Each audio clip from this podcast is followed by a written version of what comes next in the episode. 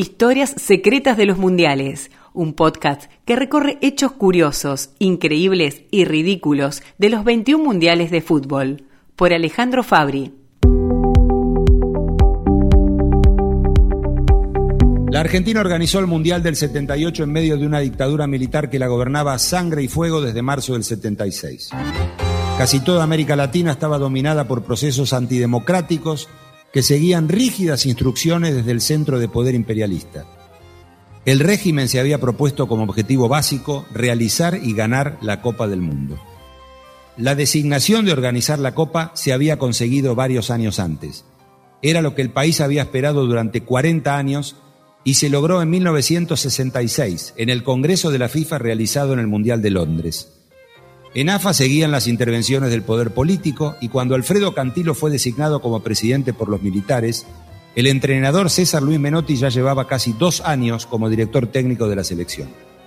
Consagrado con Huracán, un formidable equipo que obtuvo el Metropolitano del 73, Menotti había dotado al globo de una línea de juego preciosista, pero con alta efectividad y ambición. Huracán volvió a ganar un título que no conseguía desde 1928. Tras el nuevo papelón internacional en la Copa de Alemania del 74, la dirigencia le ofreció a Menotti la dirección de la selección y el debut se produjo el 12 de octubre de ese mismo año, empatando uno a uno con España en la cancha de River.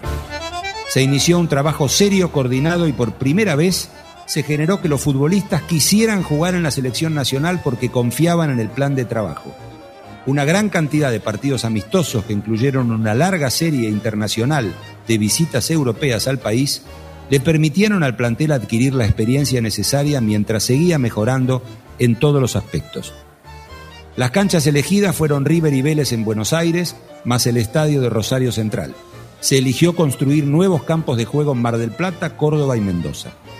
Los participantes seguían siendo 16, divididos en cuatro zonas de cuatro países cada uno. El sorteo produjo sorpresas, porque nadie imaginó que al dueño de casa le tocarían tres países de Europa, Hungría, Francia e Italia. Sería un difícil desafío para el equipo de Menotti, que tenía a un joven Mario Kempes, que era el único del plantel jugando en Europa para el Valencia español. Entre los participantes se destacaba netamente la ausencia de Uruguay, que no pudo superar el pequeño grupo eliminatorio con Venezuela y Bolivia. Luego los bolivianos perdieron ante Brasil y Perú, que fueron finalmente los clasificados. También fue noticia el regreso de España, que había estado ausente en el 70 y en el 74, además del debut de Túnez por África y la vuelta de Austria, otro que faltaba desde hacía 24 años. 25 millones de argentinos jugaremos el mundial. La Argentina sufrió bastante en la primera ronda. Debutó venciendo 2 a 1 a Hungría en River, pero tuvo que dar vuelta al resultado. Empató con gol de Leopoldo Luque y fue Daniel Bertoni quien hizo el tanto del triunfo a siete minutos del final y frente a un rival golpeador que terminó con nueve hombres por dos expulsiones. En el otro partido de la zona, Francia perdió 2 a 1 con Italia en Mar del Plata. Después el equipo de Menotti sacó adelante el choque con los franceses y se impuso 2 a 1 otra vez. Penal convertido por Pasarela, empate de Platini, mejor juego francés y varias tapadas magistrales de Filiol evitaron la derrota parcial, hasta que Luque hizo un golazo pegándole desde afuera del área con la pierna derecha y metiendo la pelota junto al palo derecho del arquero Bertrán de Manes. Antes del final, el propio Leopoldo Luque caería mal y sufriría la luxación de su codo derecho, que lo dejaría fuera del próximo partido ante Italia y que tampoco le permitiría jugar luego ante Polonia. Antes del partido, un hermano suyo de nombre Oscar se accidentó con su camioneta viajando hacia Buenos Aires para ver el partido y falleció. Luque jugó sin conocer la noticia, pero poco tiempo después del juego se enteró de la tragedia. El dolor golpeó hondo en todo el plantel.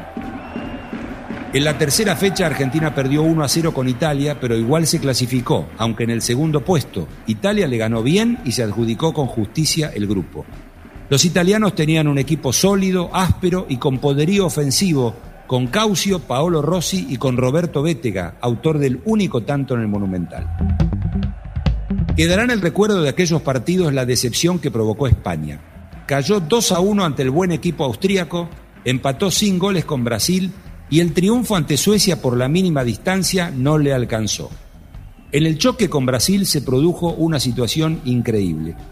A dos minutos del final y con el 0 a 0 clavado, el mediocampista ofensivo Cardeñosa quedó solito frente al arco brasileño con el arquero Leao vencido. El arquero había salido mal y quedó fuera de escena. Cardeñosa bajó la pelota que le envió su compañero Santillana de cabeza, avanzó hasta el área chica y sacó un tirito de zurda que pudo sacar un defensor brasileño ubicado sobre la línea. Estaba claro que si hubiese pateado más fuerte era gol. Días después, producida la eliminación española, en un diario de ese país se tituló Ahora sí, degollemos a Cardeñosa, en un exceso periodístico típico de la época. Fue la primera vez desde 1930 que un equipo africano saboreó de cerca la clasificación a los octavos de final. Túnez hizo un excelente torneo, al punto de conseguir en el debut, 2 de junio en Rosario, la primera victoria de un equipo africano en una Copa del Mundo. Los tunecinos le ganaron 3 a 1 a México, luego cayeron por la mínima ante Polonia, gol de Lato, y finalmente empataron sin goles ante Alemania Federal. De haber ganado se hubiesen clasificado, algo que no habían conseguido sus antecesores, Egipto, Marruecos y Zaire. Sorpresa generalizada fue la ubicación de Polonia, Austria y Perú, que ganaron sus zonas por encima de Alemania Federal, Brasil y Holanda, los claros favoritos. Todo esto generó que en las semifinales, que se jugaron igual que en el 74 en dos zonas de cuatro equipos cada una, se agruparan cuatro europeos por un lado, Alemania, Holanda, Italia y Austria, y que en el otro se juntaran los tres sudamericanos, Argentina, Brasil y Perú, además de Polonia. En el grupo europeo, Holanda lo ganó tras aplastar 5 a 1 a Austria, empatar en dos goles con Holanda y vencer 2 a 1 a Italia. Dos balazos de Jaan y de Brandt, imposibles de detener para Dino Soff, el arquero italiano, sellaron la clasificación de finalista por segunda copa consecutiva para el equipo naranja, que no había tenido a Johan Cruyff ausente del Mundial por decisión propia. A los alemanes, el campeón vigente, los sorprendió el contraataque austríaco, en particular el goleador Johann Krankl, que a falta de tres minutos estampó el 3 a 2 que los dejó afuera de todo. La Argentina pasó a jugar la segunda fase en Rosario, a 300 kilómetros de Buenos Aires. El primer rival fue Polonia, que mantenía casi todo el plantel que fue la revelación del Mundial anterior. Mario Kempes fue el responsable de la festejada victoria por 2 a 0, no solamente porque hizo los dos goles, uno en cada tiempo, uno de cabeza y otro de zurda, sino porque en el primer tiempo sacó con su brazo derecho una pelota que ingresaba al arco argentino con filiol vencido. En esos tiempos no existía la reglamentación del llamado último recurso. Por esa razón, el juez cobró penal, pero no hubo tarjeta roja para Kempes. La sanción la ejecutó Casimiers Deina, un tiro a colocar por abajo, y Filiol lo adivinó, atajándolo arrojado sobre su izquierda. Va a tirar Deina, Va a tomar carrera, gana Argentina por 1 a 0, viene el centro. Entra un hombre, tiró un cabezazo. Mano, mano, penal. Sacó la pelota con la mano en el propio marco porque estaba batido Filiol. Hay tiro libre. Penal favorable a Polonia. Toma carrera Deina. En la valla está Filiol. Tiró Filiol. Filiol Ubaldo. Matildo Fiñol. Una barbaridad. Fue sobre palo izquierdo. Allí fue la pelota y Argentina, porque Fiñol lo quiso, está ganando todavía por un tanto contra cero. Brasil venció a Perú con facilidad por 3 a 0 y para el segundo partido se produciría el clásico más famoso de Sudamérica. En la cancha de Rosario Central y ante una multitud, no pasaron de un partido áspero, con mucha mala intención y muy pocas chances de gol. Brasil dispuso de las mejores posibilidades, pero Filiol volvió a demostrar su estatura. Oscar Ortiz, el extremo izquierdo argentino, tuvo su gran ocasión, pero la pelota se fue apenas desviada. Polonia, mientras tanto, le ganó a los peruanos y los dejó afuera de la Copa. El partido contra Perú despertó muchas dudas y una cantidad de especulaciones que no han podido ser aclaradas totalmente. La falta de certezas, el silencio de los protagonistas y la ausencia de testimonios hacen tropezar la investigación periodística. La Argentina necesitaba ganar 4 a 0 para clasificarse y en la primera etapa ya vencía 2 a 0. En la segunda parte llegaron otros cuatro tantos que pudieron ser más. La distancia entre ambos equipos fue gigantesca y ya lo había sido así en los amistosos que habían jugado previamente entre ellos. El cuadro de Menotti estaba recontra motivado y los peruanos con el ánimo por el piso. Eso está claro, el resto no tanto. Aquella goleada tuvo elementos sospechosos. Años después se supo de la visita que hizo el dictador Videla al vestuario peruano en la previa del partido, hablándole a los jugadores visitantes que debían contribuir a la unidad latinoamericana. Fue una presión adicional para los alicaídos rivales. Según se contó en territorio peruano luego, alguien ofreció dinero a los jugadores para que no rindieran bien, pero esa plata habría sido repartida, si es que la hubo, entre pocos, lo que generó las broncas del resto y además explicó por qué otros jugadores de ese país jugaron el partido lealmente. El 6 a 0 le permitió a la Argentina llegar a su segunda final mundialista, a 48 años de aquella batalla con los uruguayos en el Estadio Centenario. Enfrente esperaba Holanda, con casi todos los hombres que habían perdido cuatro años antes con Alemania en Múnich y que querían revancha, aunque sin el talentoso Cruyff. En aquella final del 25 de junio que tuvo en vilo al país, Mario Kempes y Ubaldo Filiol, el hombre que hacía los goles fundamentales y el que los evitaba, mostraron su notable categoría y fueron los que resaltaron en un equipo aguerrido y con buen fútbol al mismo tiempo, con una defensa dura y una gran cantidad de variantes ofensivas, que jugó al límite del reglamento como casi todos los equipos de aquellos años. Va a hacerse el lateral por Tarantini. Juega el pase con las manos a Gallego. Gallego la enganchó, escapó a Nísquez. La tira para Tarantini. Atrás para Gallego, marca Nísquez. Gallego para Osvaldo Ardiles. Ardiles, pelota al pie, se vuelca arriba, deja dos hombres por el camino. Siempre Ardiles con el balón, la tira para Luque. Luque para Kente, se metió, está. ¡Gol!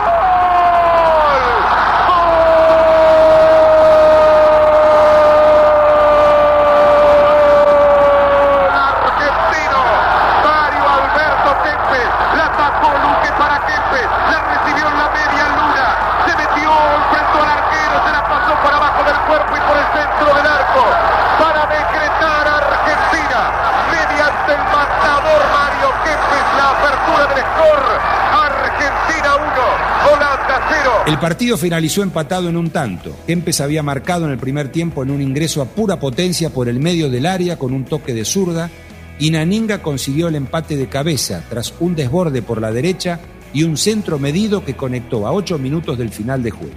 Encima, Filiol evitó varios goles y sobre la hora un tiro del extremo naranja. Rensenbrick pegó en el poste. Holanda había terminado más cerca de la victoria.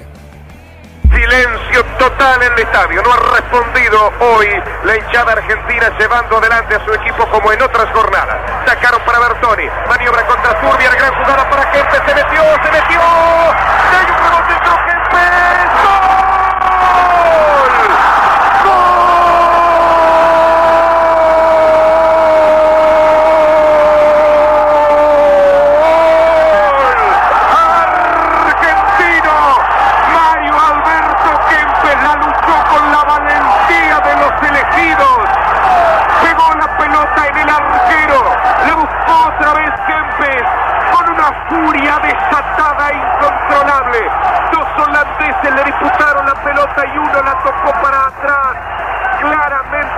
Para atrás un jugador holandés.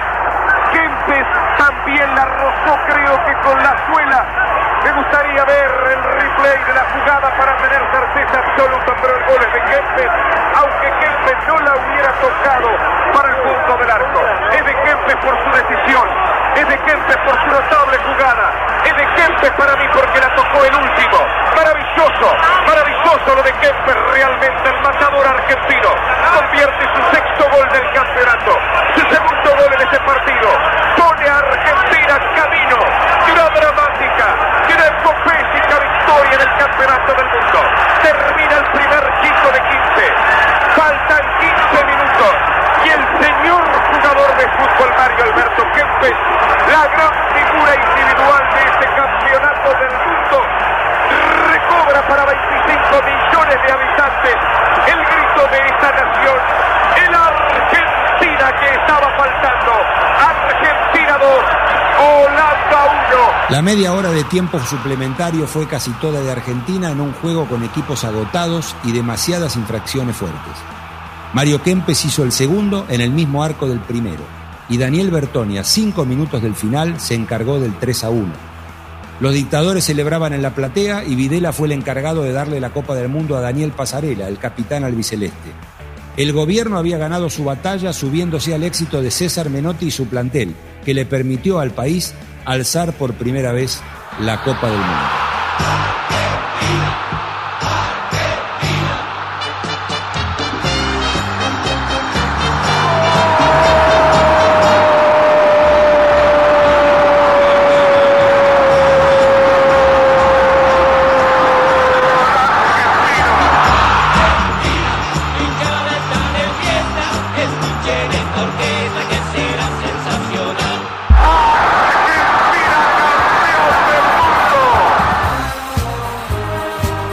Victoria elevó las acciones de los jugadores argentinos que de a poco fueron dejando el torneo local y yéndose hacia Europa para continuar mayoritariamente sus carreras en España, Italia e Inglaterra.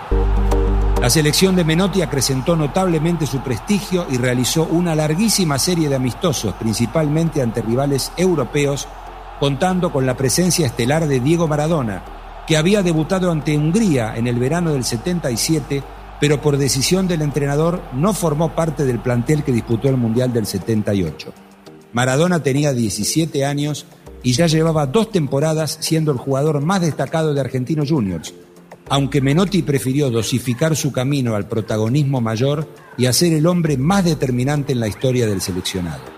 Diego Armando Maradona ya formó parte indiscutida de su selección una vez concluida la Copa del 78. Además, en la primavera del 79 lideró el equipo que ganó el Mundial Juvenil de Japón, siendo dirigido por el propio Menotti. El sol ilumina el estadio, España se viste de fiesta, se ve la afición en el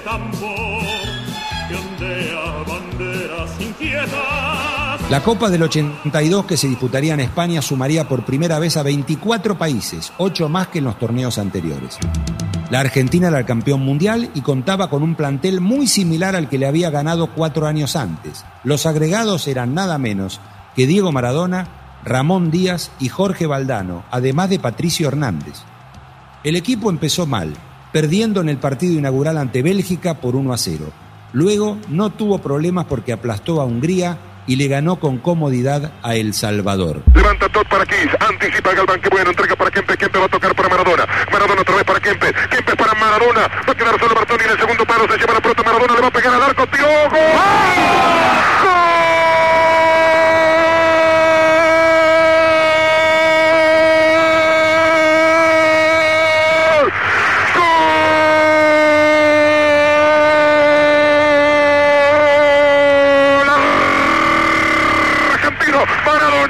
Diego Armando Maradona, Diego, Diego llegó a la puerta del área, le pegó con el alma y la vida, la clavó sobre el parante derecho cuando el arquero se iba corriendo hacia la izquierda, porque pensaba que Maradona iba a colocar un centro cortito en dirección a Bertoni.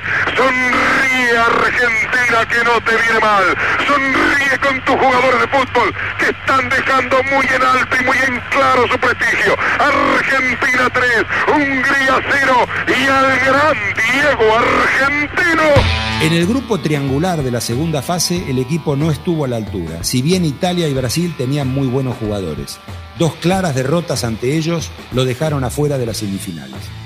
Los problemas defensivos y la dependencia de Maradona no le permitieron al equipo de Menotti superar dos grandes obstáculos.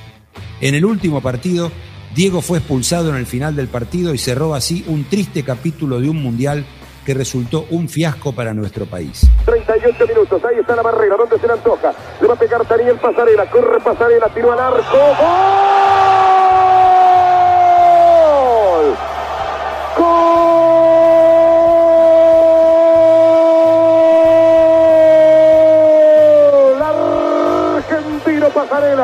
Daniel Pasarela encontró el hueco que necesitaba y mandó la pelota entre la barrera y el palo izquierdo para descontar para Argentina.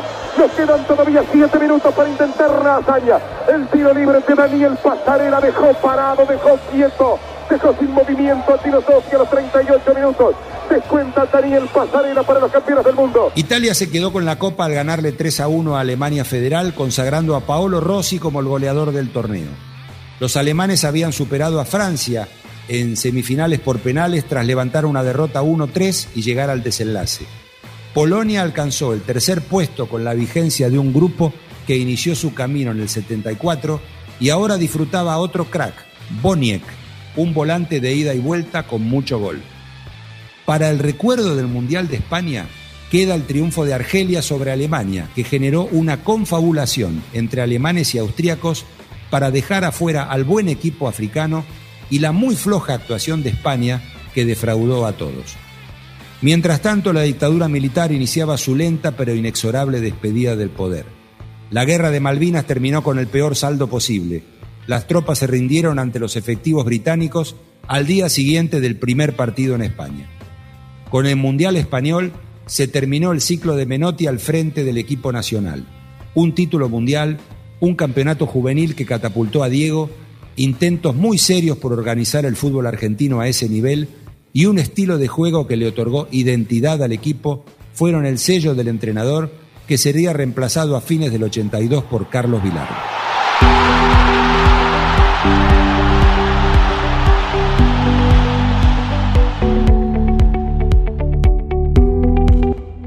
Historia Secreta de los Mundiales es una producción de la Secretaría de Medios y Comunicación Pública.